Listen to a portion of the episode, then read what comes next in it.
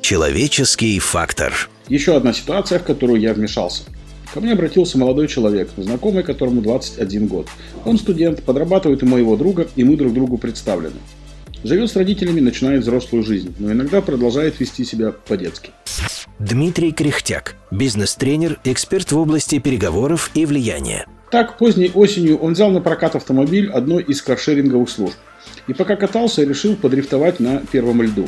Он устроил несколько управляемых заносов, что и стало поводом для возбуждения против него претензионного процесса со стороны каршеринга.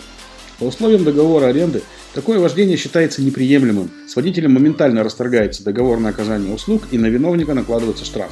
Все это прописано в договоре. Сергея каршеринг пытался взыскать 100 тысяч рублей, которых у него просто не было. Он уходил от ответа, бегал и боялся. Если про такую проделку узнают его родители, ему крепко влетит. Каршеринг пытался с ним договориться полюбовно, угрожал передать дело коллекторам. Видеозаписи самого процесса дрифта, естественно, ни у кого не было. Но прокатный автомобиль оснащен системами слежения за оборудованием автомобиля. И по системам видно, что за 4 минуты Сергей дергал ручной тормоз 13 раз. И это прописано в трекинге системы GPS GLONASS, которая тоже стоит на автомобиле. Выходит, что выкручиваться и говорить, что я не я, не вариант. Серега продолжал бегать от истца и в итоге дело передали коллекторам. Видимо, коллекторы выкупили дело за копейки, потому что сразу предложили сделку. Платишь до конца недели 80 тысяч и дело закрыто. Серега обратился ко мне. Коллекторы пугали, что обо всем узнают родители, и что если дело уйдет в суд, то он не отвертится и так далее. Мой первый вопрос. Чего ты хочешь? Сергей говорит, что если он сможет сторговаться до 50, то он будет доволен. Серега, блин, но ведь тобой манипулируют, играют на твоих страхах. Почему 50? Давай будем вообще уходить от всей суммы. И Серега знает, что коллекторы – это обычные люди, которые сейчас применяют инструменты легонького психологического воздействия. Покажи им силу безразличия, что ты не боишься их угроз, и они будут разговаривать совсем по-другому. Но Серега боялся, что родители узнают. А зря. Я начал выписывать аргументы для коллекторов.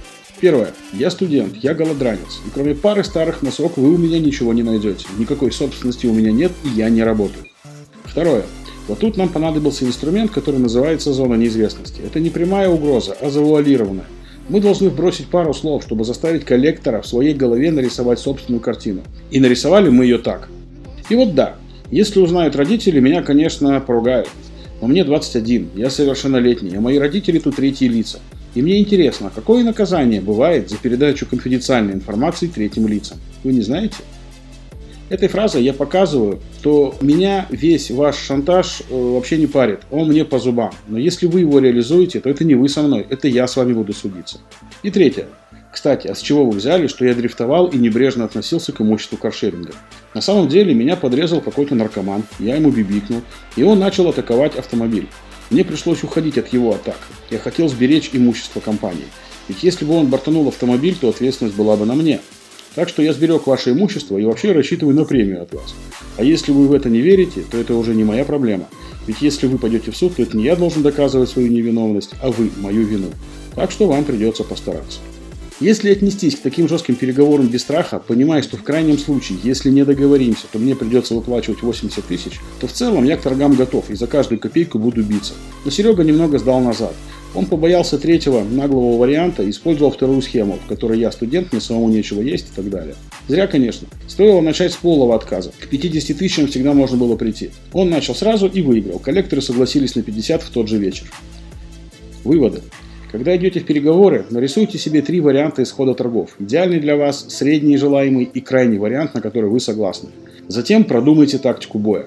Покажите, что вы готовы договариваться, но если вторая сторона будет выкручивать вам руки, переговоры закончатся сразу. Используйте в вопросах шантажа зону неизвестности.